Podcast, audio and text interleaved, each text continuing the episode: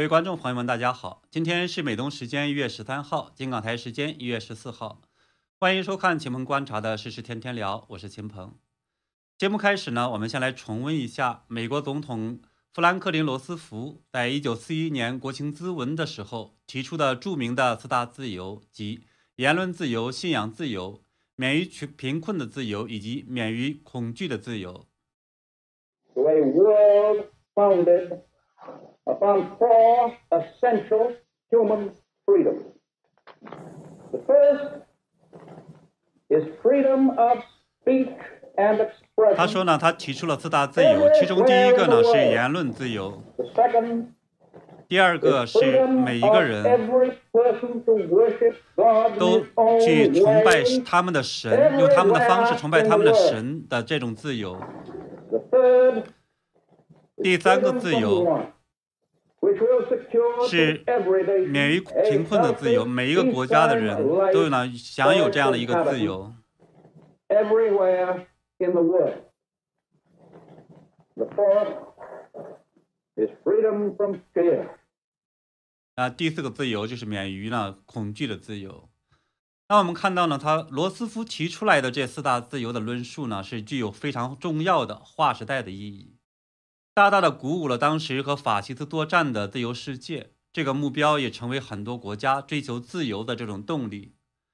甚至一九四三年七月四号的时候，那中共是为了欺骗世界，在新华日报当时的中共中央的党报，它呢也是在社论《民主颂献给美国的独立纪念日》里边，也对这四大自由进行了讴歌。到了一九四八年，美国的第一夫人埃莉诺·罗斯福参与起草的《联合国人权宣言》也被认为重申了四大自由的精神。可以说呢，罗斯福总统的这个论述对人类这七十多年来的发展具有着非常重大的影响。我们今天的话题就和这些自由有关，特别是言论自由。在中国，大家当然知道这些自由是根本就不存在的。不过呢，最近发生的很多事情确实让人有点看不懂，超出了我们很多之前的认识，所以我们今天来谈一下。那我们看到说，中国的知名经济学家任德平，他的微博在十二号晚上突然被禁，媒体打电话询问，他是赶紧挂断了电话。此前，他是提议让中国政府是印两万亿生五千个孩子，这个呢也引起了网络的热议。而现在他为什么会得罪了中共官方呢？西安市政府呢，今天是因为下令让两家医院进行整顿，也引发了舆论的大翻车。八个月孕妇的流产等系列悲剧的锅，到底应该让谁来背？此前，《人民日报》和央视网、新华社等等党媒也是多次大翻车。这个呢，就让人很奇怪，说以前的那么多的小粉红，现在去哪儿了？那我们呢，就先看一下任德平。大家当然知道呢，说这个人是很有争议性的。他的一个头衔是恒大前首席经济学家以及恒大研究院院长。当时因为被呃许老板许承诺一千万的年薪而几乎全国皆知，很多人就认为说恒大的冒进乃至今天的接近破产和任德平有关。而任德平自己的辩解说，他曾经警示过许家印。劝许老板降低负债，不希望过度的多元化，但是呢不被采纳，从此呢他不在这方面进行劝谏。再之后，任德平是离开了恒大，并于去年是加盟了东吴证券。那这里边的是是非非呢，我们今天其实不想讨论。我们要谈的呢是任德平这几天引发舆论热潮的两件事，一个是一月十号他提出了建议，那么被网友们是总结成说。多印两万亿，鼓励生十年时间，鼓励多生五千万孩子。那这个呢，引发了很多的争论。而任德平团队呢，得提做做了相应的回应。再然后是十二号的晚上，他的微博呢是被禁言了，所以现在呢也成了一个非常大的热点的新闻。那么说实话呢，就是任德平提出了他的这个建议之后，我当时是很惊讶的。当时我感觉，哎，这家伙真是有点语不惊人死不休。那么呢，时不时的倒点大新闻出来。不过呢，更让我惊讶的是什么呢？是那么多的人，包括很多著名知名的这种经济学家，都在批评准确的说，甚至是批判任德平的这个论点。那我看不懂为什么。十二号的晚上，在任德平的微博被禁言之后，第一财经的记者是第一时间拨打了他的电话。结果呢，任泽平在听到这个记者说明了来意之后呢，匆匆忙忙的挂断了电话。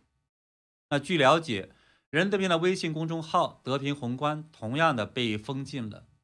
证券时报报道说呢，是目前任德平的微博和微信公众号是被禁言了两周。其他的自媒体平台账号呢，暂时没有受到影响。看起来呢，中共官方的这个举动其实是存在一个悖论的，因为任德平的这样的一个建议，它是针对中共当前的人口危机，很贴心的给出的一个解决方案。那没有反党反政府的这种言论，好不好呢？接不接受是中共政府呢，当然可以自己决定。即使不好，留下来作为千金买马骨的这个谋士郭伟，让更多人提建议，不是更好吗？而且中共当局就算不想采纳，可是任德平的观点呢，已经被大多数人是不看好，甚至呢被嘲笑，那就让他继续成为笑话好了。为什么中共网信办还要封了任德平的微博呢？所以说，到底哪根神经，哪哪个呢地方刺痛了中共的这种神经呢？有人说是因为任德平十二号下午四点写的那个柏拉图的洞穴之域，这个大意是是假设呢有一群人被囚禁在一个山洞里，没有办法转动这个头，只能呢看到眼前的一片墙壁，而他们的背后有一群人在各种各样的活动着，被火把像这个投影戏一样去映到了前面的这个墙壁上，所以呢囚犯们就认为他眼前的影子才是真实的世界。但是有一天，其中的一个人是被获释了，看到了他背后真实的事物，甚至走出了这个洞穴。那么这个时候，他认为说，阳光下的自由世界才是美好的、更真实的。他当然就会非常可怜那些曾经跟他一起关押的人，但是呢，要去拯救那些囚徒的同伴，是非常有困难的，因为呢，他们和会和他之前一样，存在着很多的误解。那看得出来呢，任德平的这样的一个隐喻，他实际上是想说，很多人没看明白他所做的这种建议，是因为视野太窄，被假象迷住了。而任德平自己呢，则是那个走出山洞的人。不过呢，如果说仅仅是因为这个就把这个超过三百七十五万粉丝的大 V 进行禁言，显然说不过去。毕竟呢，他谈论的还是说经济话题，他不是政治这种话题。所以呢，到底是什么地方得罪了中共当局呢？在我来看，其实还是那个印钱生娃的理论，因为他这里边是建议中共当局印两万人民币，给每家是每月发现金奖励，给每个孩子发现金奖励，用十年的时间鼓励社会多生五千万孩子。而且呢，他说再不抓紧呢，是七五到八五后能生的这个时间窗口。抓紧出台这个生育基金，再不出台就晚了。不要指望九零后、零零后。他还解释了呢，为什么只针对是七五和八五后？他说，每一代人的观念是不一样的。五零后、六零后的观念是什么？多子多福、储蓄、节俭、集体的荣誉感，个人并不重要。这是这一代人。七零后、八零后还有上一代的影子。九零后、零零后是现在的一代。他们一出生就是独生子女，物质极大而且富裕，然后受过高等的教育，追求个人的独立自由与享受。那其实呢，他说的两点我是认同的。第一呢，中国政府应该拿出真金白银来给老百姓，你不能空喊口号让大家多生三胎三胎，那么大家说生吗？第二个是抓住有钱、希望多子多福的七五和八五后。但是呢，任德平真正的麻烦也在这里。它相当于是揭穿了一个这种解决问题的实际难题的根本，就是你政府得掏钱啊，掏钱啊，对吧？可是大家什么时候大家看到说中国政府真的拿出过真金白银给老百姓了？举世闻名的三座大山，教育、医疗、养老，没有一个是免费的，都要老百姓自己掏钱。好不容易搞了一个医保，只有中共官员是百分之一百的报销。享受着各种进口药、高级病房，一年消耗掉医保费用的百分之八十，而其他人呢？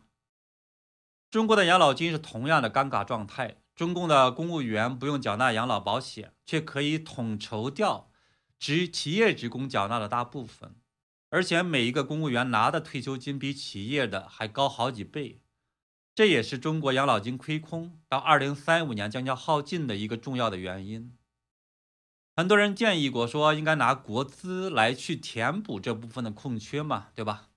可是中共想的是什么呢？他是希望延长人们缴纳养老金的这样的年份，以及呢延长退休年龄到六十五岁，甚至呢你早点退休也可以，但是呢到了六十五岁你才可以拿全额的养老金。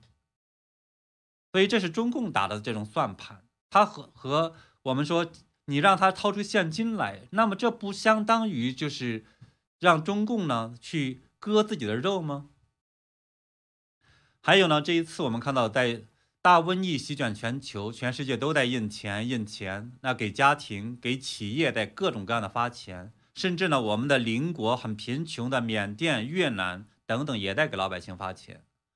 可是我们看到呢，是中共当局给中国老百姓发钱了吗？没有，只看到他们在继续对非洲、对俄罗斯、对巴基斯坦大撒币，只看到他们对中小企业一些空头的支票，什么降费减税。但是呢，企业如果不挣钱，你减税有什么用？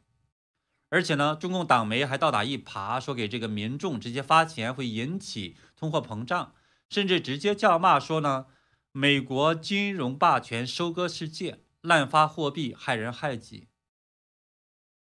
所以看到的世界，我们说和中共的这样的一个做法，那么任德平你现在居然敢让中国政府去掏钱给老百姓，而且一下子要发两万亿。这是干什么，对吧？而且呢，也会唤醒呢是老百姓的公民意识、纳税人意识。中国号称是收税取之于民、用之于民，那么解决问题当然应该你政府掏钱解决，回馈纳税人，对吧？所以这就是这个任泽平微博和微信号被禁的真实的原因。也因此呢，我看到很多经济学家骂任泽平说：“你这个发两万亿不是刺激通货膨胀吗？”我觉得很可笑。因为中我们知道说中共这么多年多印的钱不知道有多少个两万亿了，怎么大家不去骂他呢？当然呢，我们也讨论一下说任泽平的这样的一个建议，他到底有没有效？我认为呢，实际上是不够的，根本达不到多生五千万个孩子的目标。我们不谈中国的高房价，就单说养孩子的直接成本，有人统计过，中国的十大城市的养娃成本，第一高的是北京。高达二百七十六万，第九名、第十名的是西安和长春，也高达一百四十多万、一百二十多万。所以这两万亿，那么平均到五千万个孩子头上，仅仅是每人是四万人民币，可以说是杯水车薪，根本就不够。所以呢，我们说毁树容易植树难，中共的计划生育造成的恶果，并不是一点点钱可以解决的。以上呢，就是我对任德平被封的这种看法。他建议央行印钱是刺激了现在囊中羞涩、只想割韭菜，让企业和家庭跟着中共的政策指挥棒自愿奉献的当局。那么，中共感受到了威胁，害怕更多的人提出让政府买单这个买单那个，所以就对任德平的这个建议进行了封杀和打压。他现在呢不敢接电话，继续发表意意见。是因为一方面不知道说什么好，另一方面呢也不敢解释。当然，我们今天呢谈另一个话题，就是呢这一阵被供上了舆论风口浪尖的西安市政府。今天是陕西卫健委发布消息说，近期西安高新医院、西安国际医学中心医院延误呃急危患者拯救和。呃诊治引发了社会舆论广泛关注，社会影响恶劣。经研究决定，对这两家医院是做出了停业整顿三个月，给予警告，相关人员停职免职等处理意见。然后呢，说从即日开始，也就是说他现在要停业了。当然不出意外的话呢，是包括央视网等官媒的评论区又大翻车了。网友的批评的焦点是主要集中在三个方面：第一。前边是拒诊的公立医院如何处理的？这一条点赞的也是最多，因为现在被处理的是两家最后收治出事患者的民营医院，而之前拒诊的那么多的公立医院却没有受到任何的处罚。那第二类的这个意见是批评中共当局停业会导致就医难问题更加突出。那有人就说，医疗资源不足的情况下可以边整顿边营业，停业会带来其他的后患。还有人说，脚疼你就跺脚，又一刀切。当然呢，第三类的意见就直接把矛头指向了西安当局，认为那些拒诊的医院是因为听从了官方的命令才政治正确，应该承担责任的恰恰是下达命令的陕西省和西安市的卫健委。有人还提出来说，强烈要求还原事件调查的经过和结果。不过呢，这么多犀利的言论显然让网络的审查员很不舒服，所以我们看到。现在央视网这个新闻的下边变成了说，以过滤不当言论、不分言评论呢，暂不显示。即使这样，很多网友呢也是在各种方式在去批评中共当局。那有人就直接发微博说，西安政府没有治理能力就下课，一群酒囊饭蛋。明明是医疗资源不足，还医院停业，病人怎么办？就医更困难。这群饭桶是还嫌医院还还嫌呢西安不够乱吗？瞎操作，乱弹琴，一刀切。还有人写文章是呼吁当地政府解禁这两家医院，给需要看病的民众一个方便。网上的民意是一边倒的，都在认为说西安政府又在乱作为。那当然，在我来看呢，网友们批评的都对，但是呢，真正的应该为这个呃事件负责的罪魁祸首还是中共，还有他极其荒谬的绝对清零的政策。现在在传染性极高的德尔塔和奥密克戎面前是被打得溃不成军，而且这样的一个政策实际上是兽医用来治理这种猪瘟、鸡瘟的一个做法，现在却被拿来用来针对人。那么折腾受苦的当然是普通老百姓，而那些官员因为消息灵通，提前躲了出去，或者呢是有特权特供，他是根本或者基本上不受影响。当然，我们也看到，在强大和汹涌的民意面前，中共坐不住了。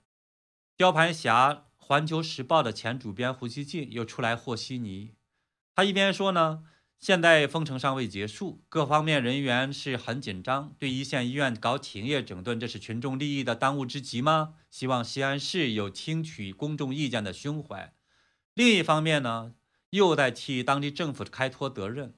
说，从管理者到大多数公众都是想让西安好，希望所有表达意见者都对全局保持这样的信念。那除了西安政府这一次大翻车，我们看到二零二二年之后的党媒翻车事故是频发。比如呢，一月十三号，中共国台办之前是宣称提供给台湾一千三百三十三万。这个叫做复必泰疫苗的消息是被翻出来了，也被网民呢是一番痛骂。那很多网友就在说呢，是为什么呢？给中国国内的人提供的是一些质劣低劣、质量低劣的这种国产疫苗，却把类似辉瑞这样的疫苗呢是不引入到中国？因为现在的这个复必泰疫苗呢，实际上是呃复星医药代理的。港澳台这样的一个地区的这种辉瑞疫苗，它是和德国生产的，它把它改成了一个中国名字复必泰，掩盖掩人耳目而已。而且呢，胡锡进呢还说他们这些官员们可以买到这种高端的疫苗，所以呢，这样的这种言论现在翻出来，当然是网民大翻车。另外一个大翻车的事故是一月十一号，党媒人民日报海外版的微博官方账号是叫做啊乱弹琴牛弹牛弹琴。他在呢发这个号召民众就地过年的时候也是翻车了，人们就质问说这样的这种搞出来的东西是谁想出来的？还说呢一到春节就搞这些，凭什么全市民众都这么大的牺牲呢？当然呢，我们也知道说，二零二二年新年之后最大的党媒翻车事故是新华网发布的，说美国确诊六千万。唱衰美国医疗大国抗疫如此失败的时候，网友一边倒的嘲笑当局说：“美国的老百姓也会被困在家中吃不上饭吗？会因为生病买药都不行吗？临盆的孕妇也会被拒收吗？”还有人说，那又开始这个唯美救赵了。救赵当然是指这个共产党。那这么关心老美，你干脆改名叫美联社吧。那实际上美国是没有官方新闻社的，美联社也是私营企业。还有人说呢，美国的一粒沙飘到国内就是一集新闻联播。所以这个呢很有意思，就是呢我在美东时间二零二一年的十二月三十号和 Cindy 一起做的十大呢二零二一年的年度话题回顾的时候就预测过，我说呢今年党媒翻车的事故可能会更多。当然我没想到年后的这种事事件呢是在加速发生的这么快。所以我们也该讨论一下这个谜团，说。翻车这么严重，那之前那么多的乌泱乌泱的小粉红哪儿去了呢？那我认为呢有三个原因。第一个很重要，实际上就是党媒的管理团队现在也是满肚子的不满。毕竟呢，一方面人心是肉长的，虽然呢不呃不得不干这个这种脏活儿，小编们实际上也是这对各种各样的事情是心知肚明的。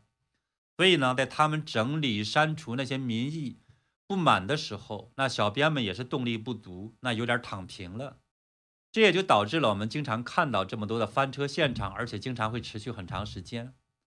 那第二个原因呢，是小粉红们新年之后就被西安等等的事件给开呆了，而且很多人也受到了铁拳的打击，同样的呢也不肯干了。第三个原因是，其实以前很多评论正能量的那些这个网友，很多可能是中共花钱买的五毛。或者呢是奉上级命令工作的这个公职人员，可是现在我们也知道呢，公职人员们都在这个大幅的减薪了，那还有那么多的钱养那么多的这个五毛团队呢？所以呢，这个只能去忙顾着那些大的这些事件，对这些相对来讲重视程度不够的呢，可能就顾此失彼了，意外翻车。所以归根结底呢，我们看到中共当局的这种倒行逆施，在加速的失去民心。这也就让上上下下没有了替他卖命的这种动力，所以尽管中共还在试图通过长津湖、水门桥等等呢进行洗脑，但是人们在这个酒足饭饱之后，那么忆苦思甜啃几口这个冻土豆，还是没有办法和直接看到那么多的人在政府的乱作为之下流产或者失去生命这样的事件，让人感觉到真实和震撼。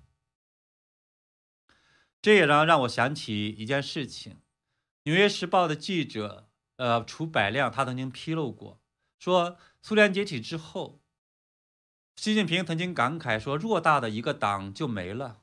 按照党员比例，苏共远超我们，竟无一人是男儿，没有什么人出来抗争。也就是说，习近平搞不懂为什么呢？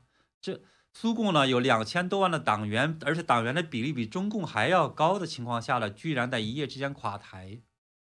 没有人去救他。当然呢，这个原因是因为我们说中共的这种宣传，那么长期的这种洗脑，实际上连中共的党魁习近平本人他也没办法逃出之外。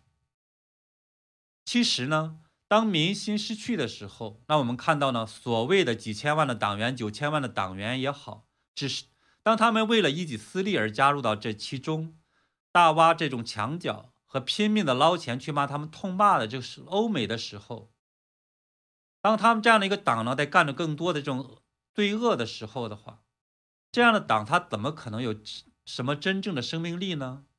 他不过呢是一棵外强中干的大树罢了。所以呢，这是我们今天跟大家分享的这样的话题。我们谈到了是知名的经济学家任德平微博被禁言，不敢接电话，所以我们分析了他为什么。什么地方得罪了中共当局？是因为发钱的这种事情，让中共呢是感觉到了这样的一个害怕，让他害怕呢，更多的人让他再发钱。而第二个这样的事件呢，是我们谈到了党媒连续大翻车背后的根源是什么呢？是失去了民心，而且呢是党媒的这些管理者实际上也开始躺平了。当然，我们也来看一下呢，今天的这个呃，大家的一些这种想法，一些讨论啊。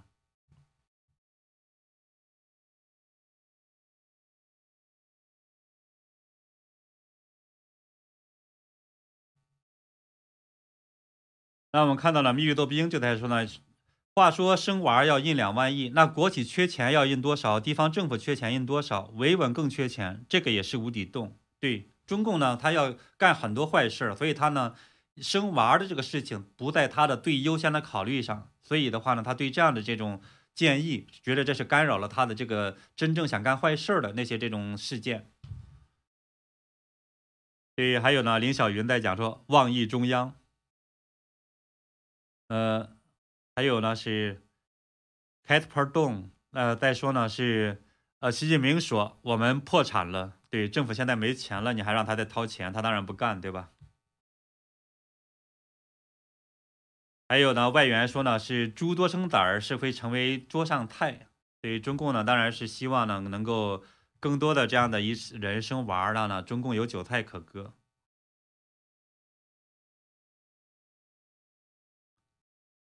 呃，当然，我们看到呢是，还有呢，我这边的这个网友在讲呢是东六，然后是反人类集权统治都敢屠杀人民了，掩盖真相是必然的。没有真相的社会呢，必是人间地狱的社会。